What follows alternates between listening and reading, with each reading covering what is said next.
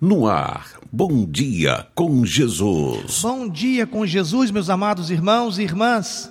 Este é o dia que o Senhor nos presenteou. Regozijemo-nos e alegremos-nos nele. Salmo 118, versículo 24. Profetizamos um dia de bênção, paz, saúde, conquistas e muita comunhão com Deus.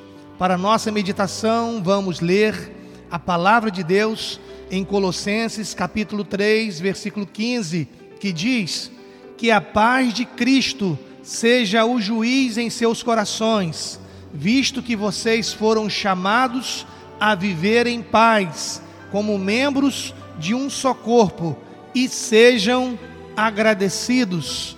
Eu quero frisar, e sejam agradecidos. Queremos falar nesta manhã sobre o poder da gratidão.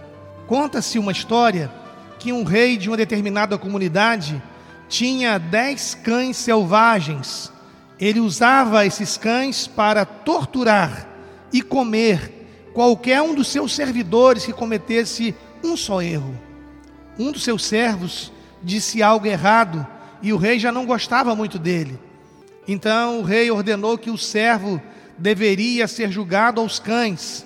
O servo então disse ao rei: Rei, eu o servi por dez anos e o Senhor faz isso comigo. Por favor, me dê dez dias antes de me julgar para os cães, pelo menos isso. E o rei lhe concedeu. Nesses dez dias, o servo foi para o guarda que lidava com os cães e disse que gostaria de servir os cães durante os próximos dez dias. O guarda estava confuso, mas concordou, e o servo foi dedicado a alimentar os cães, limpá-los, banhá-los com todo o conforto.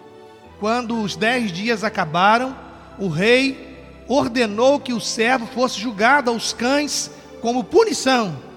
Quando o servo foi lançado, todo mundo ficou surpreso ao ver apenas os cães vorazes lamber os pés do servo.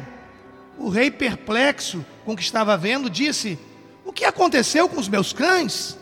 O servo respondeu: Rei, eu servi os cães por dez dias e eles não esqueceram dos meus serviços.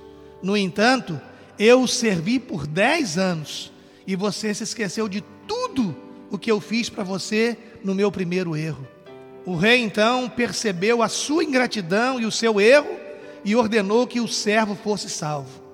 Meus irmãos, essa história ilustra muito bem o poder da gratidão.